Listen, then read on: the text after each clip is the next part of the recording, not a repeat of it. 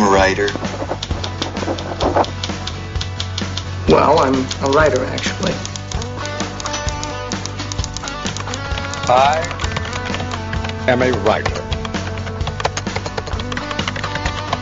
Ghostwriter.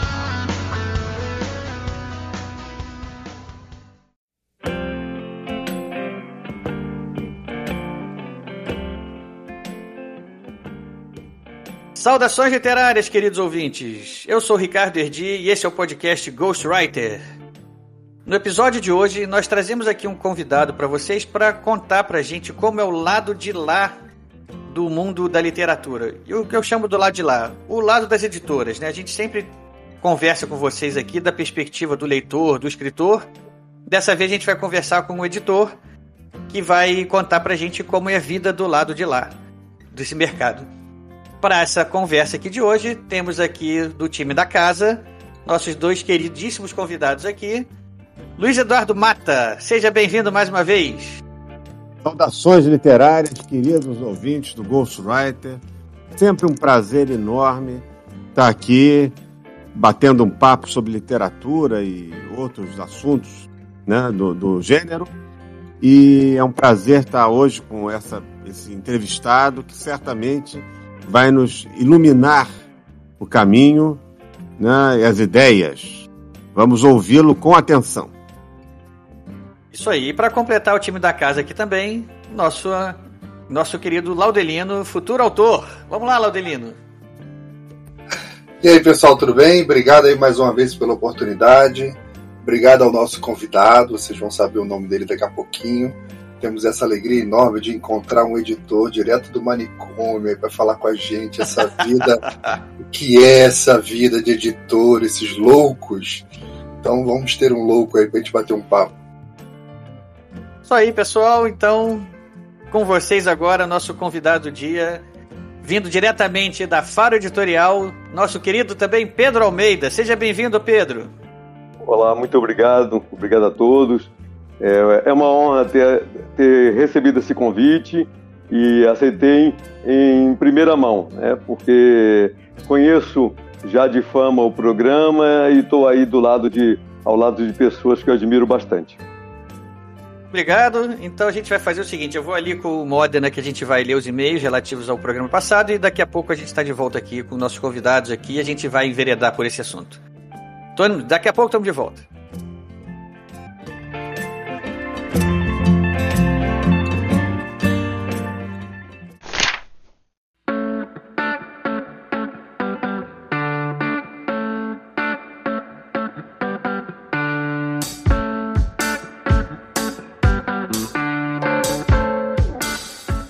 Salve, salve, amantes da literatura! Eu sou Rafael Modena e sejam todos bem-vindos a mais uma leitura de e-mails e recados do podcast Ghostwriter. Como eu sempre digo, ao meu lado, mesmo que virtualmente, e mantendo esse distanciamento social, Ricardo Erudi. Isso aí, estamos aqui na área. Vamos gravar mais um, hein? Isso, isso. E, e, hoje nós temos uma coisa diferente, né? É um recado muito sobre este programa, não é mesmo? É, o programa de hoje rendeu, né? Oh, deu trabalho para fazer a edição desse. É, se vira aí, malandro. Editor, vida de editor é isso. Não tem que ficar às voltas com data de gravação, com chamar todo mundo, mesmo horário, conciliar a agenda, mas depois tem que sofrer aí na edição. É. Cada um escolhe a sua, o seu a calvário. Cruz. A cruz que quer carregar, né?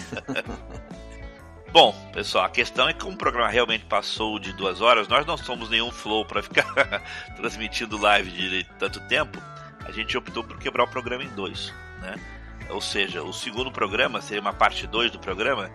A gente vai disponibilizar junto com a primeira parte, são os dois juntos. Mas vão ser dois, obviamente, arquivos separados. Ok? É, o papo foi rendeu bem, né? A gente conseguiu como é que eu vou dizer aqui? A gente conseguiu atacar muitas das áreas né, de uma vida de editor, né? E é, a conversa ia longe, né? A, gente, a vontade era de continuar conversando, mas eu acho que foi, ficou bom para os nossos ouvintes aí conhecerem um pouco do lado de lá, né? Do nosso, desse, desse mundo editorial, né? Que a gente está muito acostumado a ser leitor, né? Chegar na livraria, pegar o livro ali, ir para casa e usufruir daquela leitura ali. Né? A gente tem conversado muito com escritores também que ainda contam um outro lado, né? O lado da criação da obra.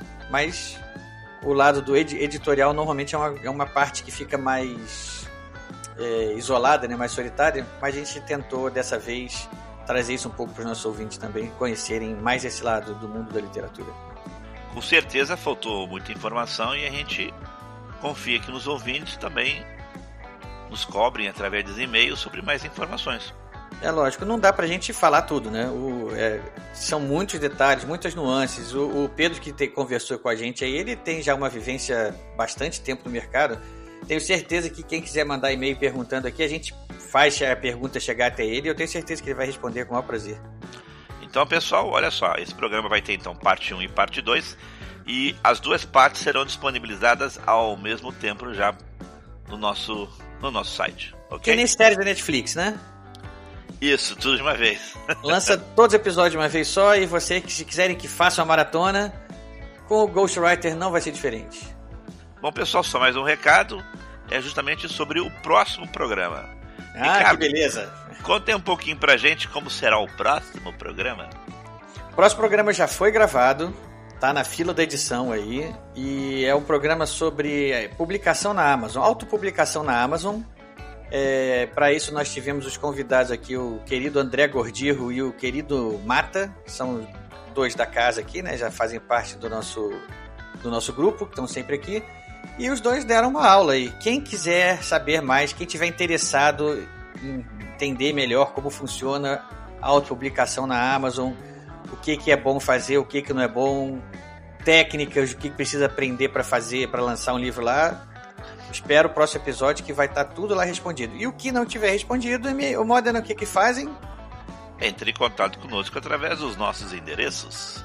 Pode ser através do nosso e-mail, programagw@gmail.com, programagw@gmail.com, o Twitter, que é o arroba programagw, arroba programagw, também pode nos encontrar no Facebook, no facebook.com.br programagw, facebook.com.br programagw, e também através do Telegram, Ricardo, que é o endereço t.me barra programa GW. Ok, Ricardo, então vamos lá, vamos dar a partida no programa junto com o editor Pedro Almeida e nos encontramos na próxima leitura de e-mails e recados. Um grande abraço, Ricardo. Então é isso mesmo, até mais, daqui a pouquinho a gente está de volta.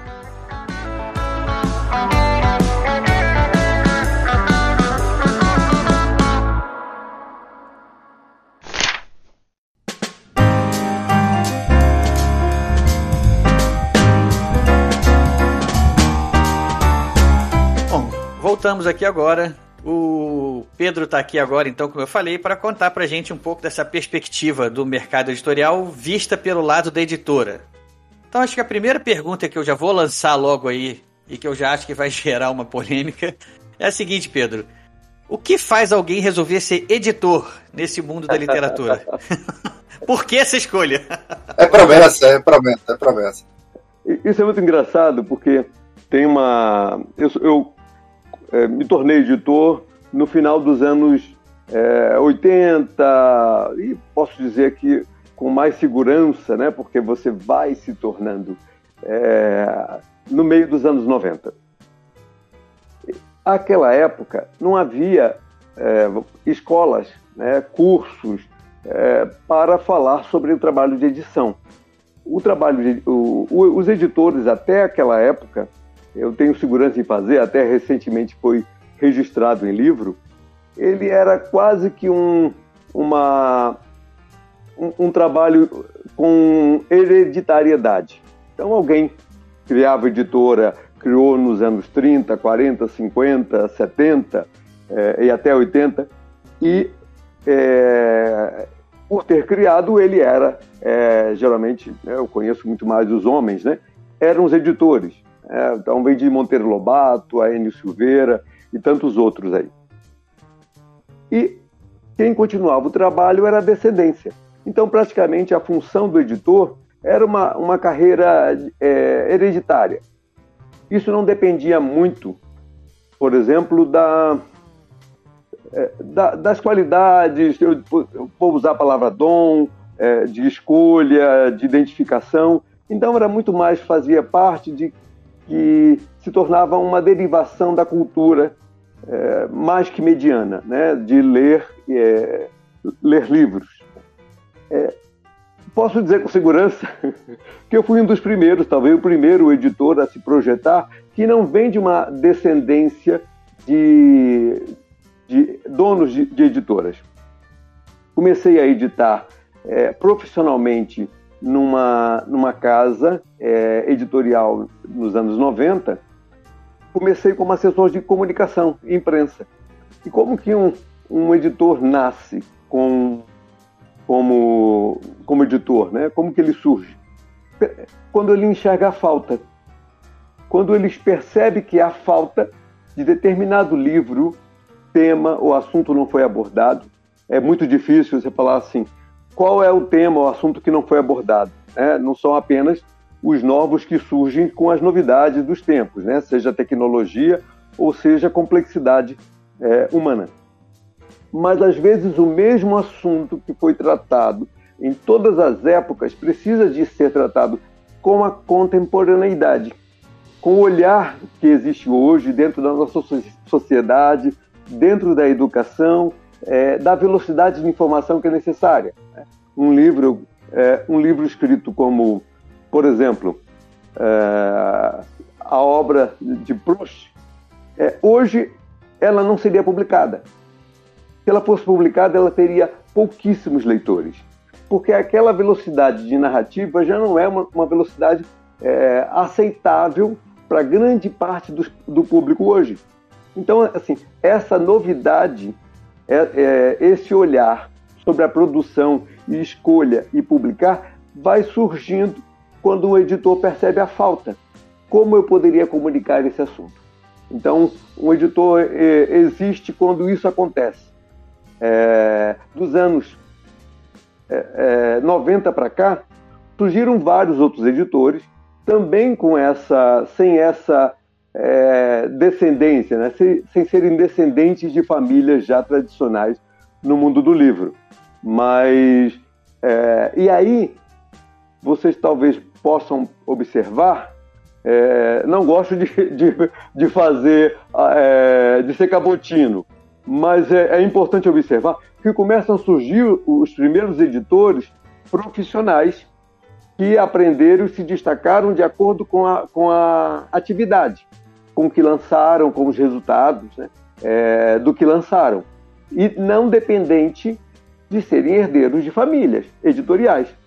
É, é um, dá para se comparar muito, por exemplo, quando você vê médico ou, ou advogados, que a família é de médicos e advogados, então aquela atividade acaba sendo assim, eu vou herdar um consultório, né, de uma coisa ou outra. Não necessariamente é um grande profissional que teria é, sido formado ou teria se destacado sem esse apoio prévio. Bom, é, você então é, percebeu, então, né, trabalhando já no mercado, em outras editoras, você percebeu que havia necessidade, havia espaço né, que o mercado não estava completo, podemos dizer assim, né? É, é, é, bem assim. Na verdade, o mercado nunca está completo.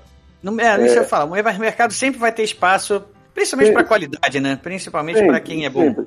E, e sobretudo, é, Ricardo, é, o, o, editor sempre há espaço e o editor ele precisa se concentrar no que ele, no que, no, onde são os pontos fortes dele, onde está o olhar, né? Não adianta, por exemplo, é, eu costumo falar nos meus nos cursos que eu dou para jovens editores que não adianta pegar uma onda, pegar uma moda, se você não conhece profundamente aquele assunto, o público ou o tema. Né? Isso não funciona. Vira aquele arremedo, é, é uma tentativa meio, meio morta. Mas sim, é importante observar uma moda, porque é uma, na verdade é uma tendência é, de olhar, é, de temas, que qualquer um pode é, abordar dentro da sua perspectiva, dentro do, do, seu olhar como editor, por exemplo. Um editor, ele, como eu disse, ele se forma, ele, ele se torna importante quando ele observa um fenômeno no mundo e, e, trai, e traduz isso em uma série de obras. Né? É, porque ele está percebendo que dizer, falta, por exemplo, vou dar um exemplo é, muito, muito prático quando eu lancei o primeiro livro é, liberal, né, que foi o livro do Bastiat, já havia algumas edições no mercado, mas todas em casas é, muito pequenas ou muito focadas em institutos liberais, que não tinham uma distribuição suficiente. Eu pensei, é, bom, o que, que, eu posso fazer sobre isso? Já tinha me interessado bastante sobre o tema. O que eu posso fazer é, para fazer esse livro chegar a mais gente? Criei uma, uma edição popular. É, em vez de só chamar a lei, eu coloquei um, um, subtítulo bem grande, quase o tamanho do próprio título, porque a esquerda não funciona. É, porque eu estava buscando me comunicar com um público que queria mais informação sobre o assunto. E Bastiat é perfeito. Né? E, óbvio, fiz outras comunicações. Então, assim, eu vi, percebi uma falta. E essa falta que eu percebi é, não foi uma, uma questão, por exemplo, é, cultural ou acadêmica ou coisa parecida. É, eu sou um, um editor generalista. Né? O que, que é um editor generalista? É um editor que não é especialista em tudo e procura, por conta disso, publicar para um público grande, aquele que não é especializado. Editoras acadêmicas têm aí, não foi a minha escolha. Então, é, eu percebi uma falta e publiquei esse assunto. Com o resultado disso, eu percebi que faltava muito é, livros sobre esse assunto. É, pouquíssimas editoras se dedicavam a isso. Resposta, e... A resposta do público foi boa, então. Foi, foi. O retorno me permitiu, me mostrou, né, isso é aquela coisa meio de é, startup, né, em que você faz o teste. É, o retorno me mostrou que havia um mercado pouco explorado é, e eu espero que depois desse podcast ninguém pense em, em publicar sobre esse assunto. Aproveitando só uma curiosidade a respeito, para quem estiver ouvindo a gente aí no futuro, a gente está gravando isso aqui em 2021, logo ainda sofrendo os efeitos da pandemia, né? Ainda a vida não está de volta ao normal como era antes, mas ainda já esperamos que já estejamos na reta final, né? A minha pergunta então é só é relativa a isso, mais uma curiosidade. A pandemia criou oportunidades, a pandemia fechou portas, abriu portas. Como é que você, como editor, viu isso? É, tem uma resposta muito ampla, então vou tentar então, pincelar, pincelar os pontos. Né? Por exemplo, assim, quando o Paulo Guedes diz que livre é coisa de rico, e isso escandalizou, ele não está errado. A gente tem um programa sobre isso aqui. A gente trouxe um, ah, é? um, um, tributarista aqui para falar, um especialista para contar para a gente o que, que, ele achava da, da proposta do governo de aumentar o imposto livre. Depois, quem quiser, quem tiver curiosidade aí, a gente deixa o link do programa também aí para nos comentários para quem quiser ouvir a proposta, a, a opinião de um tributarista sobre o assunto. Mas continua, Pedro, vai lá. É, quando ele fala isso, é, ele está falando, né, basicamente, que leitores, leitores frequentes são basicamente 10% da população. E 10% da população é, é, é, é, muito do que todos os relatórios aí de, de vamos dizer, fazem de, de desigualdade econômica apontam que 10% da população detém é, cerca de 56% de toda a renda do país. Então, é, e sabe quanto? Vocês têm uma ideia de quanto é isso? Eu estou falando com dados de um livro recentemente, é, dois anos atrás, que ganhou o, o prêmio Jabuti. É, Para entrar nessa categoria do 10%, basta ganhar acima de 4 mil reais. E ele já é considerado rico. Seja, quando as pessoas ficam falando assim, ah, vamos fazer uma reforma é, é, do, dos impostos, vamos cobrar dos mais ricos, é, a pessoa esquece que está falando dela ela não percebe que está falando dela, porque o socialista sempre está pensando que vai, vai ah, enfiar a mão no cofre do milionário. E são pouquíssimos. Eles vão sair, vão, vão tirar os empregos daqui. Mas, é, voltando à questão, então, os ricos, né? Então, estão falando aí, é, por essa perspectiva que ganha mais de 4 mil reais, é quem, é quem está lendo. Quando aconteceu a pandemia, isso ficou é, bastante evidente por vários aspectos. Posso dizer que, ah, no primeiro momento, todas as editoras sofreram muito, mas muito mais, quem mais sofreu foram as livrarias, óbvio que estavam fechadas. Mas, num segundo momento, ela pôs muita gente dentro de casa, muita gente, embora a gente tenha perdido alguns leitores por conta da, do desemprego, né, que aconteceu, transporte, perdemos alguns leitores. Ganhamos muitos leitores que passaram a ter mais tempo livre dentro de casa, porque agora não tem mais transporte entre, entre suas empresas. E eles passaram a ler. É, toda pesquisa que eu fiz na vida sobre hábitos de leitura, pessoas, sobretudo na área é, de ciências, elas deixam de ler literatura depois que se formam.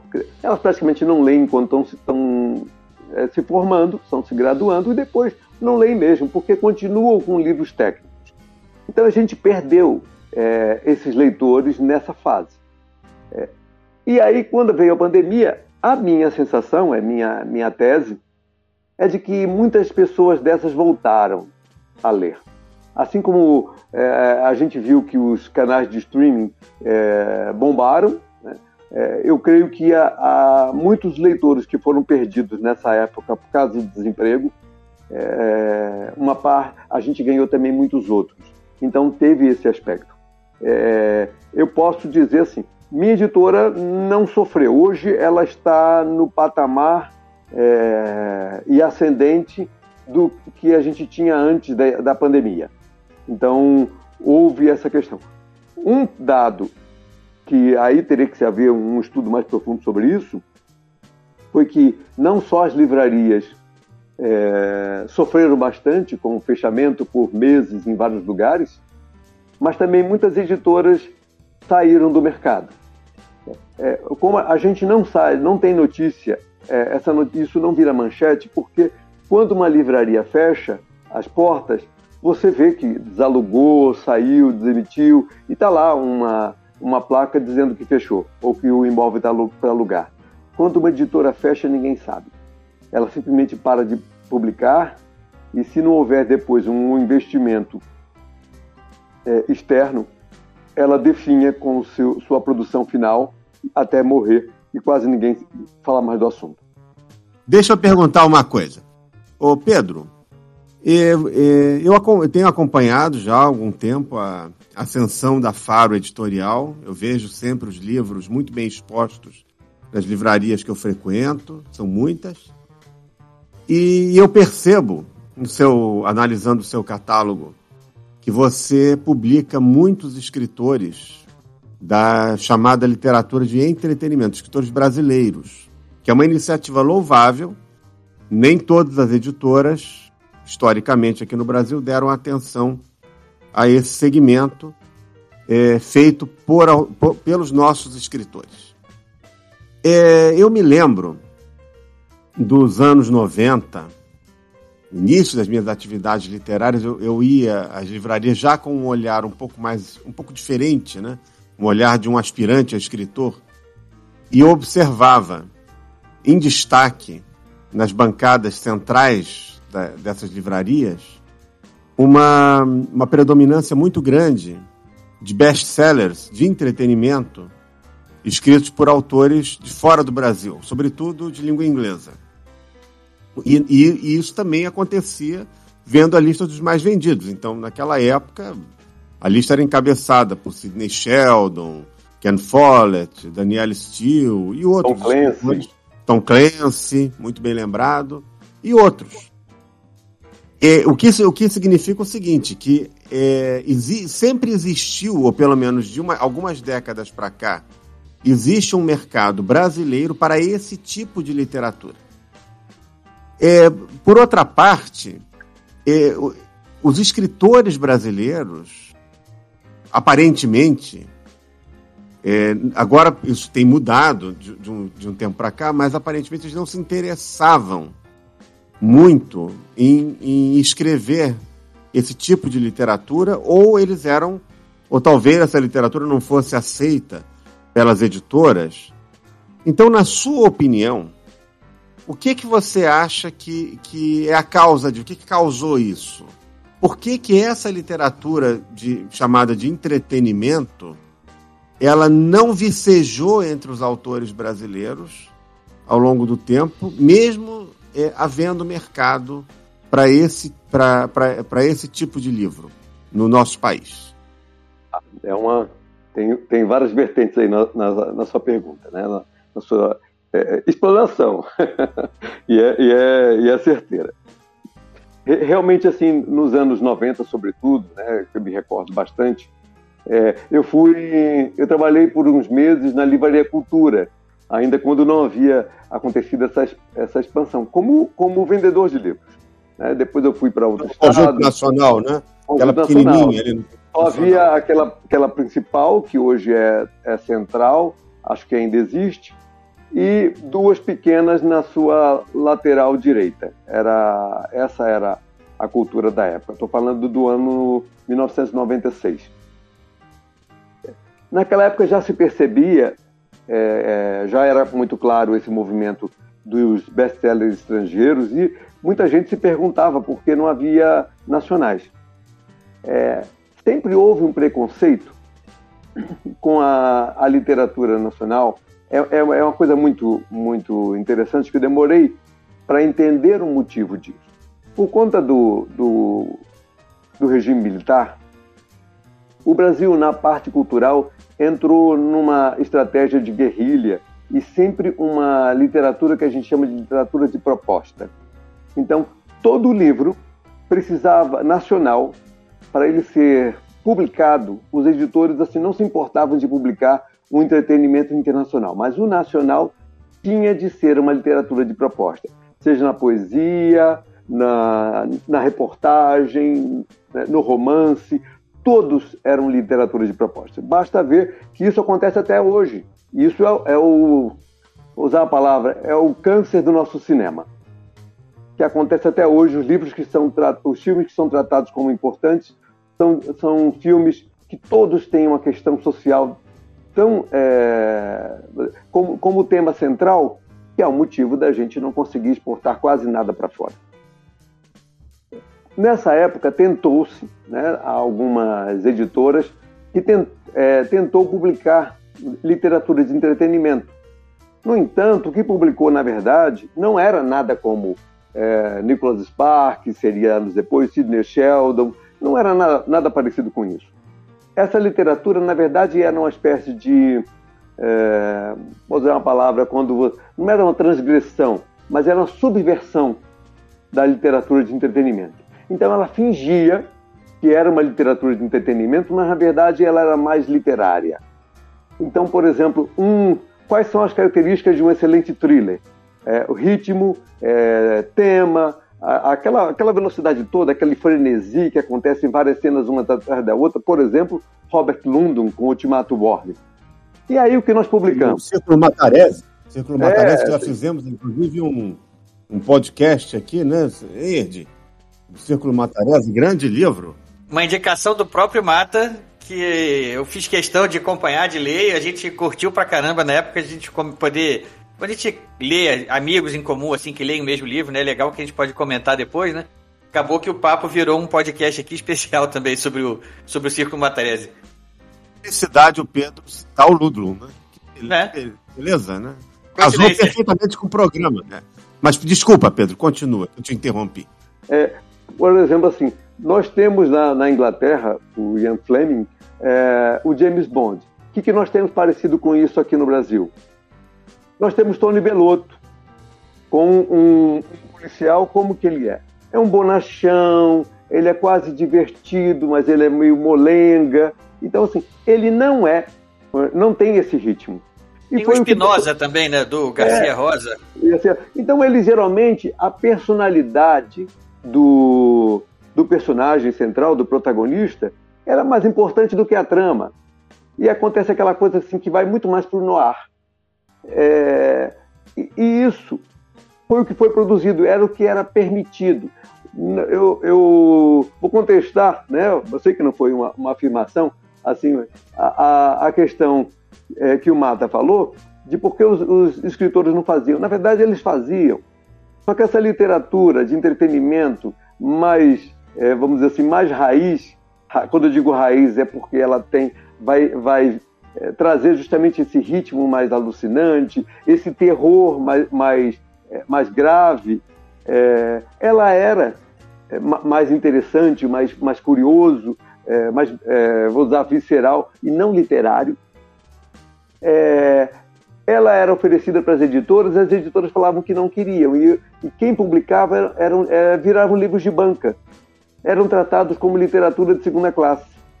Então, é, a mesma editora que publicava Sidney Sheldon, é, Ian Lavazan, é, hoje a minha alma se abriu por inteiro, e todos os outros, é, quando chegava no Nacional, queriam uma literatura de proposta.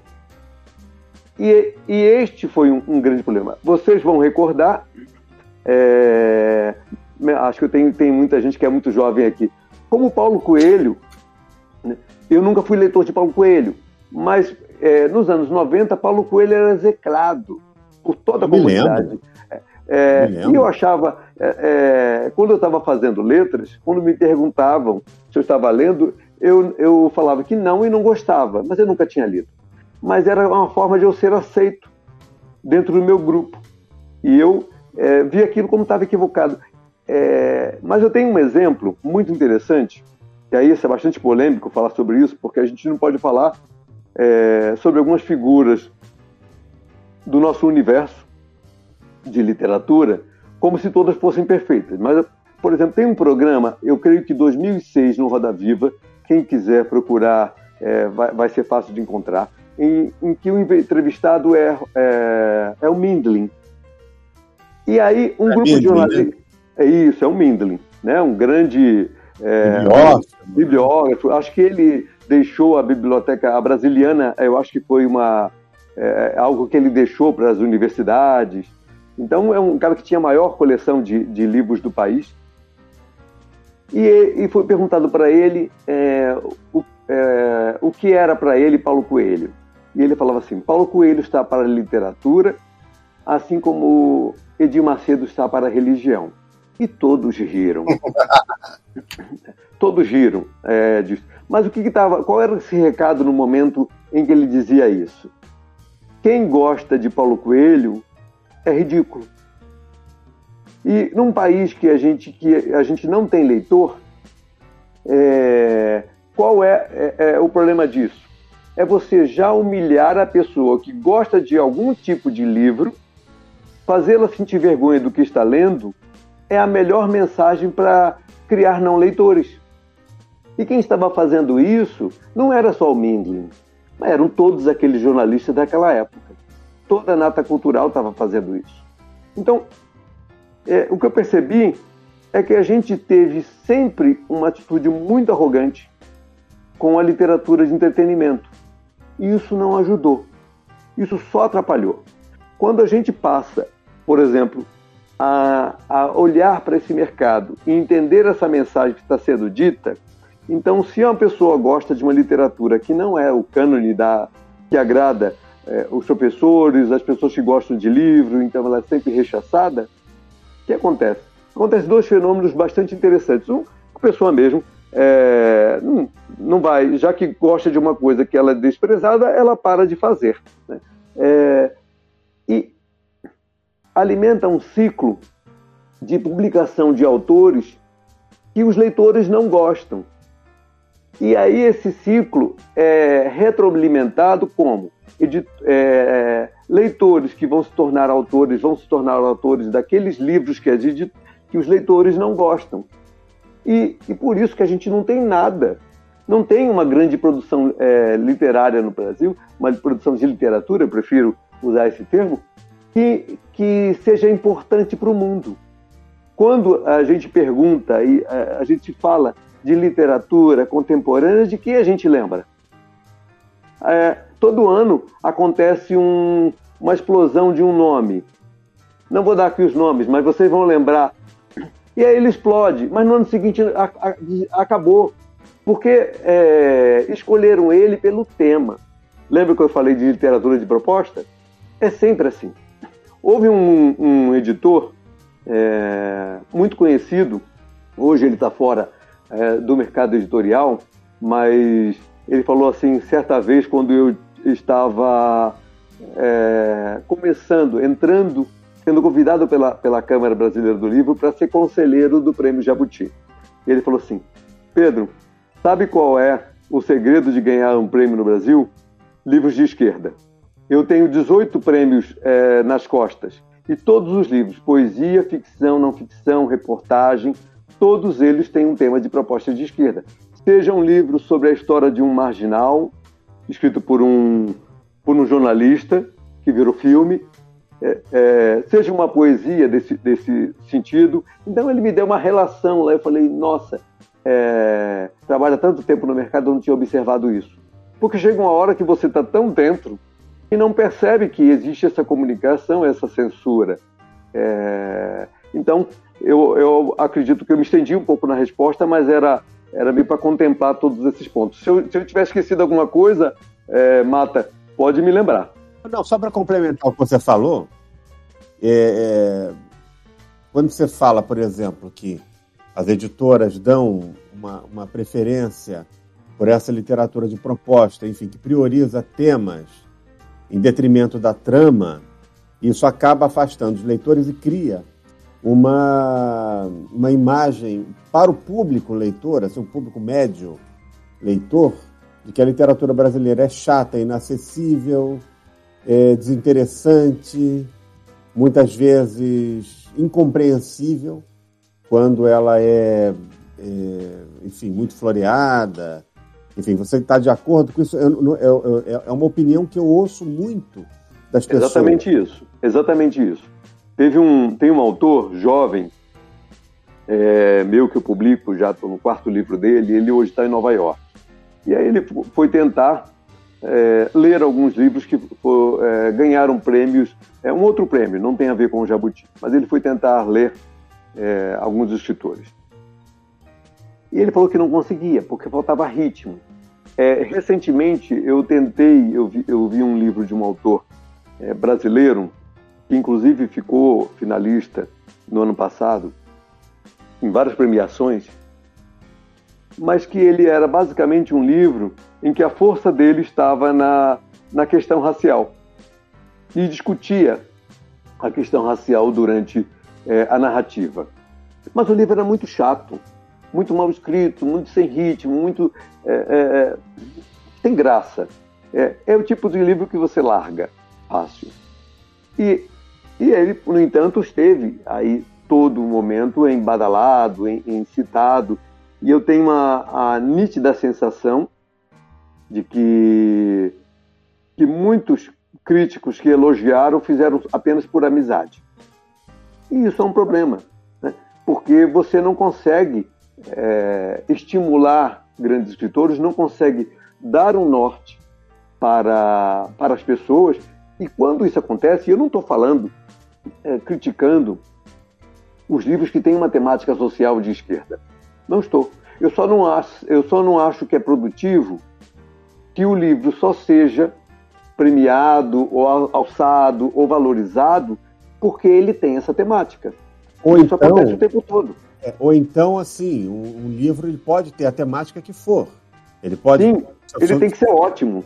Mas ele tem que ter. Ele, a, a, o tema ele não pode prevalecer tanto sobre a trama. Ele tem que. Não pode, não pode. Não. na trama e, apa, e aparecer naquele. É, no, no, ritmo do livro, né? É, não e, e, a trama. A trama. É, e a trama, então assim, eu, eu separo, porque essa, essa essa configuração ainda é muito confusa. Eu até quando, quando estive, quando fui presidente do, do Prêmio Jabuti, eu já estava lá há quatro anos como conselheiro, vinha tentando emplacar a possibilidade de colocar o romance de entretenimento é, como uma categoria, porque ela é totalmente distinta. Um, um jurado de texto literário jamais vai iria, por exemplo, premiar um Shelley, é, um livro um livro de Mary Shelley. Né? É, e jamais um Charles Dickens, jamais uma Agatha Christie, jamais. Não, são, é, é, precisaria de outro corpo de jurados com outro olhar. Porque às vezes ele não tem nem os subsídios para poder fazer uma avaliação competente desses livros. Ele não é leitor desses livros. Exatamente não é leitor. Eu recebi muita gente que, que, que se voluntariava para ser é, crítico né, é, júri dessa categoria que nunca tinha sido antes, tinha feito uma, uma resenha pública de um livro desses. Olha, eu, eu, eu, eu me lembro que muitos anos atrás eu publiquei um thriller é, Ira Implacável, isso foi em 2002. E ele, ele foi muito.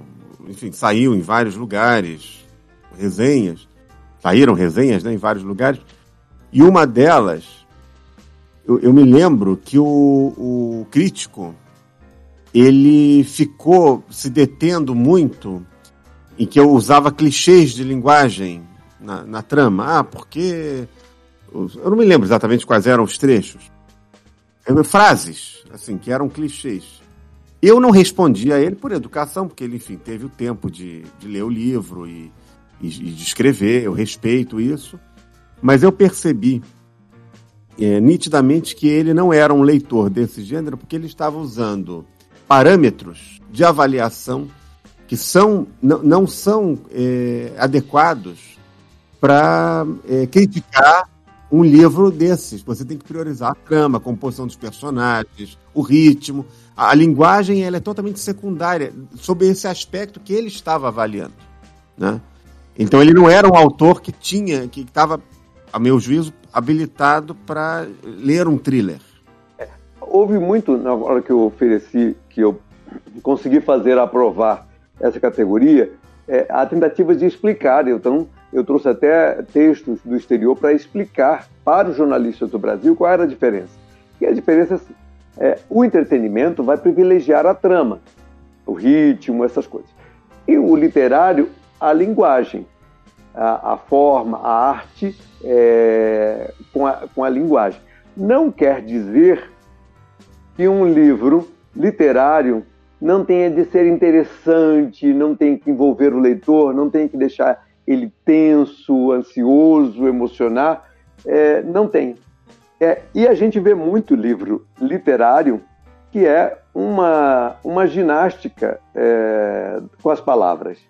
Não, necessari não, necessariamente são bem casadas. É, por isso a gente vê aí tanto, tanto. Por quê? Isso acontece, a meu ver, um dos pontos importantes para isso acontecer é esse é, de privilegiar o tema. É, isso é a morte é, da boa literatura, quando você privilegia o tema. O livro, o livro tem que ser bom, o texto tem que ser bom, a trama tem que ser boa, independente do tema. É, isso é mais importante. Quando o tema se torna mais importante, aí eu acho que é, é, é a destruição da, da literatura. Melhor e, escrever um tratado, né? É, que fique numa, numa proposta é. acadêmica ali. Mas o problema é essa escola, é, Luiz. Essa escola que forma isso, que diz que isso é importante. Uma das, é, das coisas é, que eu posso falar, por exemplo, quando assumi a, presidência do prêmio, e antes mesmo com o conselho, eu dava exemplos muito claros de que os piores avaliadores, piores juízes de literatura, de literaturas, né, que era do infantil ao adulto, adulto eram os acadêmicos. Porque eles estão tão presos numa, num academicismo, numa, numa, numa questão de inovação é, acadêmica mesmo, não a técnica nem a artística, que eles avalizavam né, é, por esse prisma. Então eles nunca olhavam para o mercado, para o, o retorno, para a, o que o mundo estava, o que estava acontecendo no mundo era sempre para o próprio umbigo. E quando a pessoa é, é, um acadêmico muito experiente, ela já não se comunica com a maior parte das pessoas. Então, nós tínhamos um, é, uma, uma questão que é bem é, conhecida no meio editorial, não sei se você já ouviu falar, que ganhar um prêmio era um túmulo de um livro. Ele poderia viver, ele podia vender até bem, ou razoavelmente bem. Quando ganhava um prêmio, ele ele entrava para a lista dos livros que não devem ser lidos, porque ele se tornava chato. Era um conceito que a gente tinha é, até recentemente. É, eu creio que o, o, livro que quebrou é, esse conceito foi do, o do ano passado, que foi o Torturado. É, não li, é, recebi muitos comentários sobre ele, que não vou tecer aqui, mas foi a primeira vez que tem um livro que ganhou um prêmio é, e e passou a vender bem. Né? Mas antes disso eu não me recordo de nenhum, a não ser que já, a não ser os já estrelados. Né? É, uma coisa que é importante é, dizer ainda sobre isso, que foi quando Jô Soares lançou, acho que seu primeiro livro, É, não tenho certeza se foi o primeiro ou o segundo. E havia, obviamente, muitas críticas porque Jô Soares não fez um livro literário. Era um, um livro nessa categoria entretenimento. E alguém lembrou né, de uma, uma frase, né, uma, umas orações do, do crítico de literatura, acho que é José, ou é João, não lembro, Paulo Paz. José ele Paulo falava, Paz. José Paulo, né? Paulo. É, acho que no- nos anos 80 ainda ele falava: no Brasil, é, todo mundo quer ser literário, quer ser um Ezra Pound, quer ser um, sei lá, um outro, é, quer ser um Tennyson. É, ninguém quer ser Agatha Christie. James Joyce. É, um Joyce, é, é, e ninguém quer ser Agatha Christie. E o Jô Soares queria ser Agatha Christie. O José Paulo Paes ele escreveu, inclusive, um ensaio chamado Por uma Literatura Brasileira de Entretenimento. Ele que era um intelectual erudito, né? com base nesse ensaio que eu consegui eh, me apoiar para aprovar uma categoria que não existe no mundo. Essa categoria não existe no mundo. O que existe, a, a coisa é tão impressionante que eh, no mundo existe eh, essa categoria dentro de prêmios específicos, como o prêmio Edgar, eh, por exemplo, que trabalha com, com policial. Mas você não vai ver no Man Booker Prize, num, eh, no Nobel, nenhuma categoria que eh, conceda prêmio a, a livros de entretenimento. Então, assim, a- o desafio de unir dentro de um prêmio consagrado, como o Jabuti, essa categoria foi um desafio e me apoiei profundamente eh, no país. E você sofreu muitas retaliações por causa disso? É, assim, muitas críticas do, do do meio? É, hou- houve comentários muito, de muitos idiotas é, sobre isso. Mas a coisa mais impressionante que foi assim, é, ao longo do tempo, é, eu posso falar ao longo dos seis, oito, oito anos, dos últimos seis, oito anos, é, várias categorias entraram e saíram do, do prêmio. E uma categoria, por exemplo, é, que entrou, né, que foi quadrinhos, mesmo sendo uma categoria nova e com muita produção no país, ela sempre era uma das categorias com menos inscrições. E o que aconteceu com o entretenimento?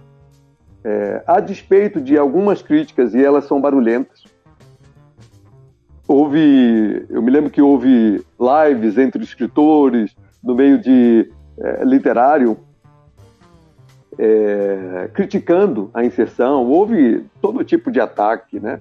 mas não me importei porque eu tinha ah, algumas crenças que se revelaram é, acertadas.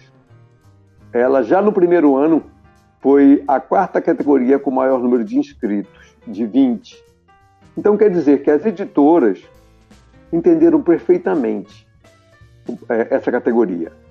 E assim, não seriam uns poucos idiotas seja da, da, do clubinho da Vila Madalena ou do Leblon, que ficam arrotando essa literatura que ninguém quer ler, ou que É, nem, nem mesmo eles leem. É, a, a gente brinca que alguns gêneros, de novo, não vou citar, se fossem tão lidos é, e, seus, e seu número de escritores a valorizasse a própria literatura e lesse umas dos outros, viravam best-sellers, porque o, o número de escritores dessas, é, desses gêneros é, é enorme, e são publicados. Mas é, eu penso que por ciúme, por ciúme, isso não acontece é, uns dos outros, né? E essas críticas também acontecem por ciúme. né? Então, é, posso, assim, ignorei profundamente todas elas porque estou completando esse ano 27 anos de mercado editorial. Esse preconceito existe é, mais forte.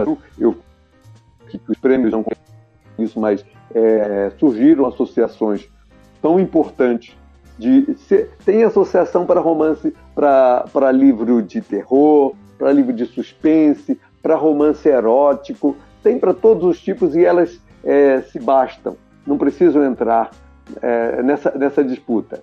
É, aqui no Brasil que havia uma falta completa de qualquer, qualquer prêmio que contemplasse essas categorias. Então, assim, não acontece no Prêmio São Paulo, não acontece no Prêmio Leia, não, acontece, não acontecia no Portugal Telecom e nem no Jabuti. Pedro, você me lembrou, é, falando sobre o academicismo, né, essa doença aí que a gente está passando aí, parte do mundo também. É, a Regine Pernod, que era uma autora francesa, ela era do Museu de História lá na França e do Arquivo Nacional Francês, ou seja, ela estava completamente isolada da academia e ela estava de frente para os livros, para os registros históricos, documentos de fonte primária. Aí ela começou a lançar livros sobre a Idade Média e até hoje é um choque quando você pega, por exemplo, a, as mulheres nos tempos das catedrais e você vai ver o livro que ela construiu com toda aquela documentação de fonte primária, e é o inverso do que a academia diz. Então, até hoje é um baita choque, né? Quando você encontra autores que criam algo diferente do que esse academicismo exige, né? E, e, eles fazem um círculo completo, né? Que eles exigem um determinado tema, exige postura e depois eles, eles fazem, ele entra num ciclo de é, elogios mútuos, né? É, autoelogios, né? O, o grupo de... Pode falar. Oi, perdão. Então tem aquele grupo de críticos que elogiam, aí a, aí a imprensa elogia, aí o autor elogia, fica um elogiando o outro. É, aí uma, e, e, o, e, o, povo fica preso nisso achando que aquilo é bom, né? E quando você tem contato com o livro é uma porcaria. É, uma coisa interessante sobre isso é que o Google ele tem um algoritmo de proteção, porque no começo da história da internet esse fenômeno se repetiu, né? as pessoas querendo melhorar no algoritmo do Google, do buscador, eles começavam a citar uns aos outros nas suas páginas, né? E aquilo eleva o teu ranking lá no Google e você melhorava sua posição na, nas páginas de pesquisa. Então, o, o, Google tem um algoritmo de proteção contra o que o mercado literário brasileiro faz. Se você Isso é muito interessante, né? Bom, aí voltando um pouco mais atrás sobre o que você tinha comentado, é, sobre o problema do mercado, da quantidade de leitores. Eu lembro que um tempo atrás saiu uma pesquisa da Retratos da Leitura, Isso. dizendo que 44% da população brasileira não lê, não lê de jeito nenhum. Né? E, e 30% nunca tinha comprado um livro. Né? E eu, eu fui juntando isso com outras pesquisas, que como eu já tive a oportunidade também de trabalhar no mercado editorial, na Record, é, acabou se virando um tema de interesse, porque eu, quando eu vi a primeira vez na, na, naquelas listas da Nielsen dizendo que é, um autor com 4 mil livros vendidos era um best-seller, aí eu olhava assim: peraí, o Brasil tem 5.600 e tantos municípios. Se o cara vendeu 4 mil livros, ele vendeu menos de um livro por município. E o cara já é um baita vendedor de livros. Eu falei: tá faltando alguma coisa aqui o que faltava era o quê? Leitores. Né? A gente tem uma base de leitores, é, é uma pesquisa de 2002, que eu tinha visto, 2005, que o Brasil tinha uma base de leitores recorrentes de cerca de 2 a 3 milhões de pessoas. Pessoas que estão sempre lendo um livro, né? de maneira contínua. E que é, o mercado americano eram 80 milhões de pessoas. Aí isso dá um, uma diferença do tamanho né, que existe é, é, entre os nossos mercados, né? E como que o mercado é vigoroso, né? Você vai ver um, um best-seller lá, o cara vende milhões e milhões e milhões de exemplares, enquanto que aqui o cara a partir de 4 mil já pode comemorar, né? Vai dar uma festa, porque ele já é um grande, já está pensando até na segunda edição, com mais um pouquinho de livro. E que esse eu acho que é um grande problema hoje do mercado brasileiro, que é como fazer com que nós aumentemos a nossa base de leitores. Esse é, esse é um ponto importante. Eu conheço bastante essa pesquisa, Retrato da Leitura, e, e tenho é, olhado nos últimos 10 anos né, essas pesquisas todas, essa principalmente porque é mais completa. Né? É, recentemente eu escrevi um artigo sobre isso, que enfim, tinha vários aspectos, mas eu vou me ater a um. Né? É, nós, nós fazemos né, nós eh, nos dedicamos demais às pesquisas. Nós sabemos há, há 15 anos que o número total de leitores, eles consideram leitores, acho que a pessoa que pegou um livro nos últimos três meses, não importa se é a Bíblia ou um livro didático.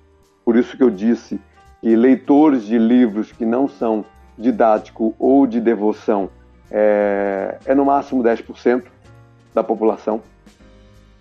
Então, essa, essa base de leitores é, tão pequena, ela não cresce. Ela não cresce há 15 anos. E há 15 anos nós continuamos, isso porque nós temos pesquisas disso. Né? E há 15 anos nós continuamos fazendo a mesma coisa. Então, isso que a gente está conversando aqui é sobre esse ciclo é, desastroso de destruição da formação de leitores, ele não muda. Eu tive um amigo, né, anos atrás, que entrou, é, eu creio que sete, oito anos atrás, que ele entrou no Ministério da Cultura. E ele tinha uma. Ele entrou lá porque ele era um representante da área é, editorial, da indústria editorial. E eu falava assim: puxa, rapaz, você está agora numa posição que você pode mudar isso. Ah, esse ministério gasta muito dinheiro com pesquisas. E de pesquisa a gente não precisa mais, a gente já sabe que a formação de leitores é horrível no Brasil. A gente já tem esses dados há tanto tempo. O que a gente não tem é uma ação para fazer alguma coisa mudar. E ele me olhava um cara de que não estava entendendo do que eu estava falando e ele não estava realmente entendendo. Esse é um problema. É... Isso que a gente está discutindo aqui, é, a, a, grande parte é, dos editores não sabe é, do que estamos falando. Ele pode concordar, ele não sabe como fazer. Isso é bastante diferente. Então, essas pesquisas continuavam sendo feitas porque era apenas uma derivação burocrática. Dava, dava emprego para, para um tanto de, de acadêmicos dessa área, é, pagava via bolsas essas pesquisas, não servem para nada. A gente já sabe que é isso não, que nossa formação de leitores é, é horrorosa. Nós já sabemos disso. Que a gente precisa é fazer algo a respeito. Então, assim, é aquela, aquela frasezinha que usa em todos os livros de autoajuda, né? Se você faz é, acho que as mesmas coisas do mesmo jeito, vai alcançar os mesmos resultados. É isso que nós temos feito. Eu, eu lembro da, da minha infância, quando eu tive contato com o livro pela primeira vez, na escola, né, a primeira aula de literatura que eu tive, a professora falou que a gente ia ter que ter um, ler um livro, né? E aquilo foi meio aterrorizante, né? Eu sei que meu pai tinha muito livro em casa, mas para mim era uma coisa que enfeitava a sala, né? Guri novinho, novinho. Aí eles entregaram pra gente um livro chamado Marina Marina, do Carlos Heitor e foi o primeiro livro que eu tive contato. Que coisa horrorosa! Olha, foi traumatizante. Né? Porque aquilo é intragável, e a prova estava chegando, ia ter um teste, tinha que ler aquilo.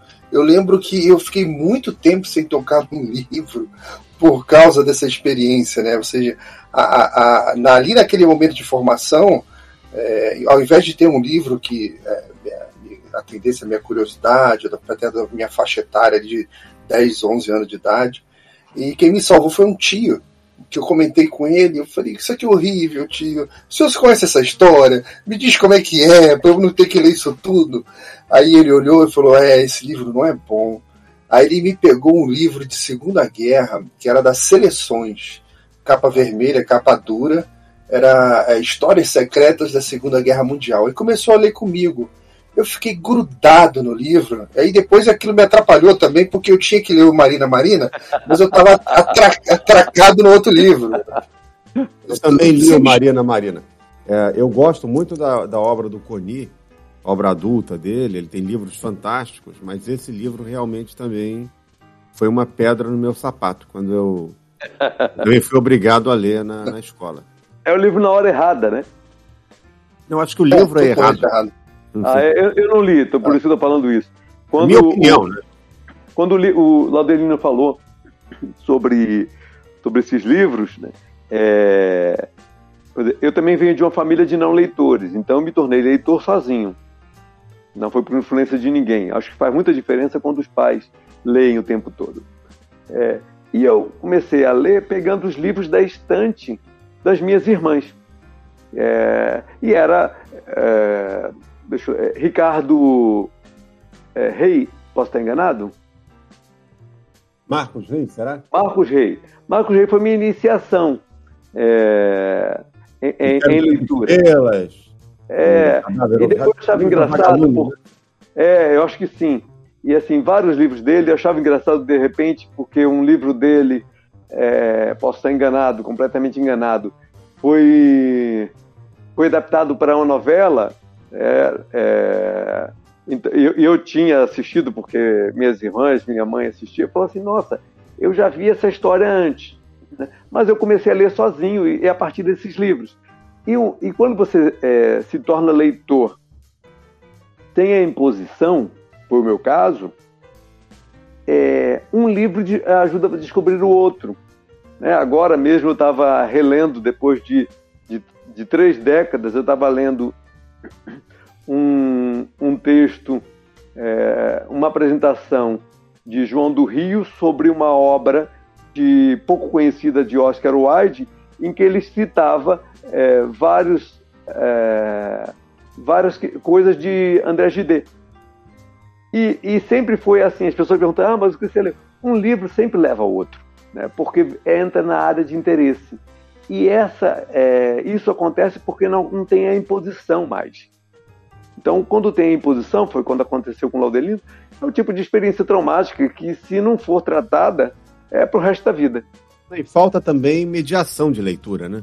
Isso, é, importantíssimo. É importantíssimo. Muita gente, importantíssimo. Muitos dos, dos, das pessoas, né, dos profissionais ou das escolas, enfim, que indicam livros para são adotados para leitura, eles é, muitas vezes fazem isso automaticamente e, e, e não, não, se, não, não percebem que é, esse livro não é adequado para aquela faixa etária, ou não tem uma, uma trama interessante, ou é, é, é uma história que não vai interessar naquele momento, porque quando você é jovem, é, isso é uma tese que eu defendo há muitos anos, o mais importante é você incutir o, o gosto pela leitura. É, mais tarde, uma vez que o, que o jovem ele adquire esse gosto, ele posteriormente irá atrás de, de livros, até livros importantes, livros canônicos. Ele fará isso é, espontaneamente e vai poder é, usufruir de tudo de melhor que aquela, aquele livro é, pode oferecer. Né? Não adianta você é, indicar, por exemplo, um clássico na, no ensino médio ou no final do, do Fundamental 2, né, no, no, no, ano, enfim, é, e, e, e, simplesmente jogar esse livro para o aluno e falar, leia, porque você vai ter que fazer uma prova. É, e, isso é terrível, porque a, a, a literatura, a, a, a, indicação ou a aplicação de literatura em sala de aula, e acho que vai até o ensino médio, eu estou usando um termo da minha época, não sei mais se é assim, é, ela é sempre para responder perguntas. É, e então o, o, o, leitor, nessa faixa etária, que é, era o momento dele se tornar leitor, é, ele vai responder, por exemplo, numa obra de Machado de Assis sobre a questão racial, sobre a questão da desigualdade social. Quando ele está preocupado com essas, essas questões, vou usar o termo, é, são exteriores à obra, ele não aproveita a obra. Recentemente eu fiz uma eu, eu fiz uma tradução, esse é o termo que eu vou dar, para Camilo Castelo Branco. Tô, é, pessoalmente eu amo a Muito estrutura, bom, a estrutura de, do ultra romântico, né? Adoro aquele drama excessivo, adoro essa de Queiroz. E eu é, pretendia publicar Amor de Perdição, porque eu é, gostava na época, né? Da minha época, eu gostei muito da, da história, sabia que era uma é uma versão portuguesa de Romeu e Julieta, aquelas coisas todas, mas que tinha é, muitos aspectos relacionados a aspectos históricos da própria vida é, da família, né, do próprio autor e do, do tio dele.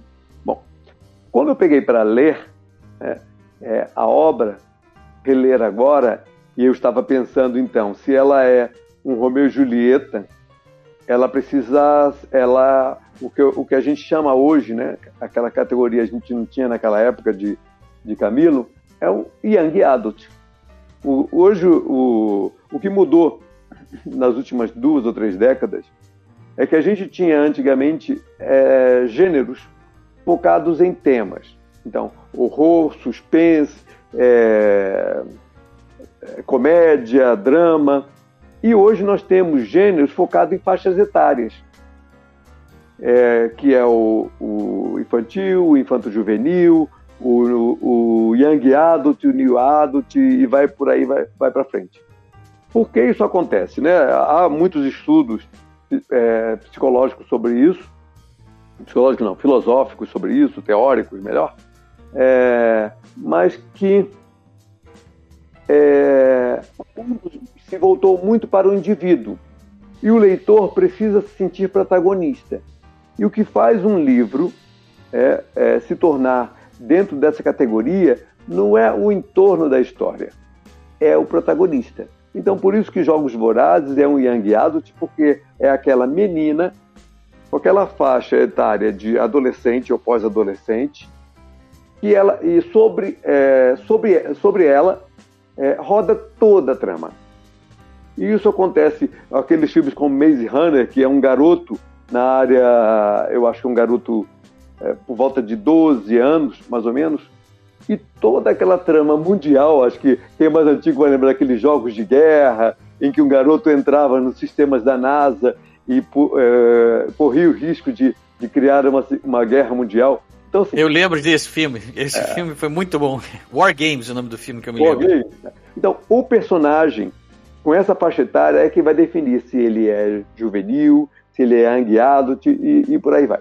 Bom, o Young quando eu percebi que o, o Camilo era um Young Adult, porque os personagens ali estão com 16 anos. E eu fui reler, era impossível reler ler aquele livro, uma, um, um jovem de 15 a, a 25 anos, era impossível. Eu li a obra com três dicionários, às vezes cinco dicionários, e muitos de época. E nem sempre eu, eu conseguia entender a, a, frases apenas com os dicionários. Eu precisei recorrer a, a textos, em que outros textos, que colocando aquelas expressões no meio, eu entendia o sentido daquelas palavras. Então eu falei assim: esse livro se torna impossível de ser lido. Porque se a criança, né, se o jovem não entende o que está lendo, ela larga. Larga. É, é, na nossa é, faixa etária, é, a recomendação era assim: leia um livro até o final. Por sorte, nos últimos 20 anos, é assim, se você não gostou, larga e vai para o outro. Tem uma é história para contar sobre isso também, sobre Sim. a da escola. Muitos anos atrás, eu visito muita escola. Meus livros Sim. são. Eu tenho juvenis, né? Juvenil, eu tenho livros adultos e juvenis, mas os, os juvenis são muito adotados né, nos, nos colégios. Sim. E eu visito as escolas, enfim, agora eu estou fazendo lives, né? Mas tá. ano que vem deve retomar. E eu me lembro que, muito tempo atrás, deve ter uns 10 anos, eu fui a um colégio falar sobre um livro meu que tinha sido adotado. E os garotos gostaram, enfim, foi uma palestra animada. E aí um grupo ficou no final e eles estavam comentando. Era uma, era uma turma de nono ano. Eles tinham lido um livro meu e tinha e, e iam ler, acho que no bimestre seguinte, um, um, um clássico, porque no nono ano você já começa a fazer uma introdução né, nas escolas né, para os clássicos que vão ser lidos eh, no ensino médio. Então, os professores já começam a apresentar alguns, alguns clássicos, algumas, alguns, alguns títulos para os alunos se familiarizarem. Eu não me lembro qual era o livro, mas esse grupo de alunos me levou até uma eles já tinham começado a ler, estavam achando chato, não estavam entendendo muito bem isso que a gente está conversando aqui. me levaram até o laboratório de informática do, do colégio. Naquele tempo ainda não era muito difundido o uso do smartphone. Ainda eram aqueles celulares. Estava na transição, mas a maioria dos alunos ainda tinha aqueles celulares é, mais rudimentares, né? mais tradicionais. Levaram até o laboratório de informática da escola, acessaram lá a internet e entraram num fórum privado onde havia uma lista de resumos dos livros. E era uma coisa sofisticadíssima, porque, pelo que os alunos me, me falaram, era assim: você. Aí tinha lá vários títulos, tinha Vidas Secas, Memórias Póstumas, provavelmente. É, tinha esses títulos que são atualmente Iracema, é, que são é, adotados normalmente no ensino médio. Eu trabalhei muito, antes de ter essa livraria, esse bistrô com livraria, em Florianópolis, eu tive uma livraria, eu e minha mulher, no, no Rio, com, que adotava, que é, atendia é, volta às aulas, atendia as ah. escolas, com venda de livros didáticos, enfim. A gente vendia muito, esses livros eram sempre os mesmos. Né? E aí eles, eles entraram nesse fórum e tinha assim, por exemplo, Vidas Secas. Vou dar um exemplo. É, se você. É, é, é, eram resumos de vidas secas de acordo com a sua personalidade. Então, se você é uma menina tímida, esse é o resumo de vidas secas para você. Eles não estavam lendo. Sofisticado, hein? É, isso, isso já tem uns 10 ou 10 anos, ou por volta disso. E, e eles estavam lendo os resumos. Então, essa adoção não estava representando muita coisa, estava sendo, sendo uma coisa burocrática burocrática. Porque, no, no fim das contas, o, o, o, aluno não. Muitos não teriam contato com o livro em si, porque eles não gostavam, achavam a linguagem antiga, o ritmo lento, palavras que eles não entendiam, enfim. Várias eles não estavam lendo, é, Luiz. Estavam. Eles não estavam lendo, eles estavam a, a, apreendendo aquele, a, aquelas informações porque o que era pedido, por exemplo, sobre vidas secas era sobre os aspectos sociais, era sobre, de repente, a, a experiência do autor com, ao escrever aquela obra em que ele se baseou. Então, a história mesmo, era, as pessoas se, é, eram impedidas né, de ler a história. Tem um, um trechinho de um filme que eu, até num, num artigo eu incluí, que é do filme Capitão Fantástico é, é um filme novo, então não vou falar só de coisas velhas, não. É em que o pai é, insiste para que os filhos, né, assim, oferece livros né, e deixa que eles escolham. E uma das meninas, ela tá, é, leu Lolita. E aí o pai falou assim, putz, esse não era um livro para você nessa idade. Mas pergunta para ela o, o, que ela achou do livro. E aí ela vai dar essa resposta burocrática, né? Ah, vai, vai um homem é, adulto com uma garota. E aí ele fala assim: não, isso é uma resposta, é, não usa esse termo, isso é uma resposta burocrática. Eu quero saber o que você sentiu com o livro. E aí ela vai dar uma resposta de como ela, ela viu é, ambos personagens. E aí é, eu falei assim: bingo, isso é ensinar literatura saiu daquele aspecto exterior que vai simplesmente responder uma pergunta de escola. Teve uma, uma autora que eu publiquei um livro chamado Para Amar Clarice. É, é, e aí ela se propunha a, a explicar, a dar, fazer uma introdução, né, quase que uma mediação, como você falou aí, a, a partir de um livro. Geralmente a melhor mediação é a partir de um, de um professor, um pai, um, algum tipo de tutor literário. Né? Para indicar pelo menos o que observar e qual a diferença entre uma coisa e outra. E aí conversamos muito sobre, sobre essas, como isso aconteceu, como houve essa destruição da formação de leitores, né? ainda que ela não soubesse que eu queria chegar nesse ponto, ela uh, citou então o aspecto de como o pós-modernismo, na visão dela, que por um lado é, começou a valorizar o, o indivíduo e as diferenças, na questão da literatura, ele destruiu, porque as obras não eram mais lidas. Ah, ah, os leitores, né, os, os, futuros leitores ou aprendizes de leitores, né, está tendo contato com a literatura, eles, em vez de se aproveitar e se deliciar com a história, eles antes disso é, se tornavam críticos. Ele, eles eram é, incitados né, a se tornarem críticos literários. Observar o aspecto é, dos personagens, a, as questões que são exteriores à, à história, ao romance. É, isso é uma, uma forma também de atrapalhar tudo, atrapalhar todo o processo. Como você pode se tornar crítico se nem leitor você é? Essa é a nossa escola. Eu tive um. Vou relatar para vocês aqui uma, um fato que aconteceu comigo. Eu é, fui na escola pegar minha filha, né? Aí aproveitei e dei carona para outras meninas que também estavam indo lá para o mesmo bairro.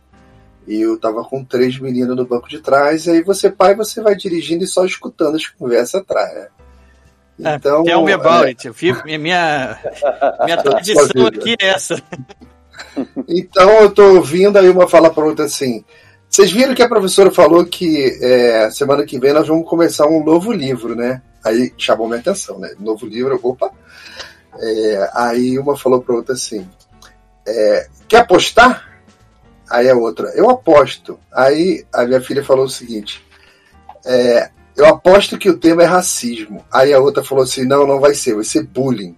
E ficaram apostando entre racismo e bullying, racismo e bullying. Aí eu fiquei quieto. Que desgraça, que desgraça. Fiquei quieto. Aí na semana seguinte eu fui lá perguntar: ô, ô, Yasmin, qual foi o livro? Aí ela, que livro? Eu não esqueci aquela conversa no carro, vocês apostando lá foi racismo ou foi bullying? Ela falou, bullying. Cara, é, não tem como. É, as próprias crianças ficam fazendo escárnio. Aí eu tive a oportunidade, eu contei isso para os professores numa reunião de pais, né? E eles fizeram um trabalho lá de mudança, botaram outros livros, mas não basta só isso, né? Imagina não. se você na sua casa, você tem filhos, você tem uma estante. Aí você fala, ah, vou encher minha estante de livros. Não vai adiantar nada. Vai virar adereço na sala, né? Você tem que, que essa é uma, uma, visão paternalista, né? É, que existe o tempo todo é, na sociedade. Né? É uma visão de transformar o Estado, tomar a, a função dos pais. É, por, na minha infância, né, eu, eu, eu vim de uma família pobre, mas eu sou muito branco. Então, hoje as pessoas devem olhar assim, ah, um branco privilegiado. Minha família de nordestina de 11, 11 filhos, é, e essa palavra, assim, quando eu ouço a palavra, é, vejo na Netflix, assim, ah, condição privilegiada, eu já tiro o filme. Porque eu vi que o filme não vai, não vai privilegiar a história, e sim essa, essa questão. É, você estava falando atrás de vir de uma família de leitores. Né? Eu também vim de uma família de não leitores, acabei me, me transformando em leitor. Acho que minha porta de entrada da literatura foram os quadrinhos. Foi Disney, Maurício de Souza, etc e tal. E aqui em casa eu comecei a perceber que a porta de entrada era a mesma aqui com a minha filha. Ela também começou a se interessar mais por quadrinhos. Então, eu aqui em casa hoje em dia eu faço a curadoria aqui do que ela vai ler. e aqui ela já começou a ler Asterix, que ela adorou. E, aí eu fico intercalando livros em Asterix em português, Asterix em inglês, para ela ela ela prefere ler inglês já e eu prefiro, eu não quero que ela deixe de ler em português também. Então é, eu não tinha a coleção completa em português, eu comprei, tô comprando aos poucos os que faltam em inglês para ela e ela tá lá, tá tá interessada. Além disso, também, é, em conversa com as amigas da escola, ela veio para mim aqui dizendo que ela queria comprar a coleção completa do Harry Potter. Então compramos, ela também, agora mesmo ela está de férias aqui, ela tá já é, enveredou aqui, já está no segundo livro lá do Harry Potter também. E é por aí que vai, né? A criança pega por isso, né?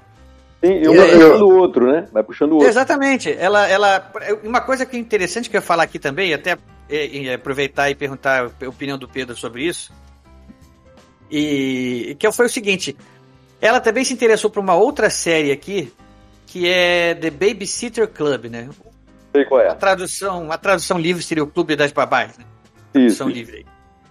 E eu, eu, eu, nem sei, eu acho que tem autor. É, tem, é uma série tal. Eu não sei se é autoral, eu nem pesquisei. Tem, talvez tem. seja autoral. É uma série de livros bem antiga. É, depois que ela foi comprada para o Netflix, eu acho que foi Netflix.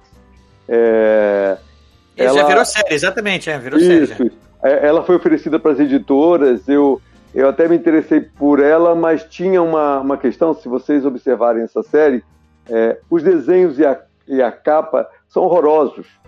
E aí eu falei, só, só vou publicar essa série é, se não houver a obrigação de publicar como original, porque como original isso não vai acontecer. É, Esse é eu, esquisito mesmo. É, são, são muito feios, né? Mas deixa eu retomar, agora eu lembrei do, do ponto que eu estava falando sobre o paternalismo, né? Então você viu dar um, os segundos. Né? Essa questão que você levanta, Laudelino, foi é, é, uma visão paternalista da sociedade, entre quando o Estado é, acha que deve é, é educar os, sobre os valores e esquece de, de, é, de, educar sobre português, matemática, ciências, que era a função é, dele. Eu me recordo, por exemplo, eu sou Tom Branquelo, é filho de nordestinos, então hoje as pessoas podem falar assim, ah, é um privilegiado, essa coisa toda. Não, vem uma família, uma família de 11 filhos, eu sou o onzimo, é a brincadeira do que se faz aí com o Chico Anísio, ele tinha essa brincadeira do onzimo, é, que não teve, é, que teve é, na infância essa educação que a escola quer dar sobre racismo e bullying dos meus pais essa educação quem tem que dar é a família. A escola tem que se preocupar não com bullying, com racismo, porque é, é, isso é uma função dos pais. Agora, o que a escola deve fazer é quando isso acontece, o professor deve ter é, formação suficiente para é, impedir que um, uma situação mais grave aconteça e até educar. Não precisa que todo estudo, que toda a literatura seja sobre isso.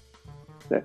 Ali tem que ser sobre educação formal, é, cultural, e não focar tu, tudo nisso. É por isso né, que a gente está vendo aí, é, esse exemplo foi maravilhoso, sobre o, o desinteresse, né, porque é sempre sobre isso. E isso hoje acontece o tempo inteiro, fica mais evidente porque nossa sociedade está revendo esses temas, está pela primeira vez discutindo abertamente esses temas, como é chato.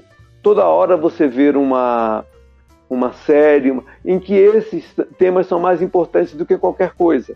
É, dá para citar aí trocentas séries que estão acontecendo nesse momento, em que esses aspectos sociais, é, identitários, tomam é, a frente de todos os outros, inclusive da arte.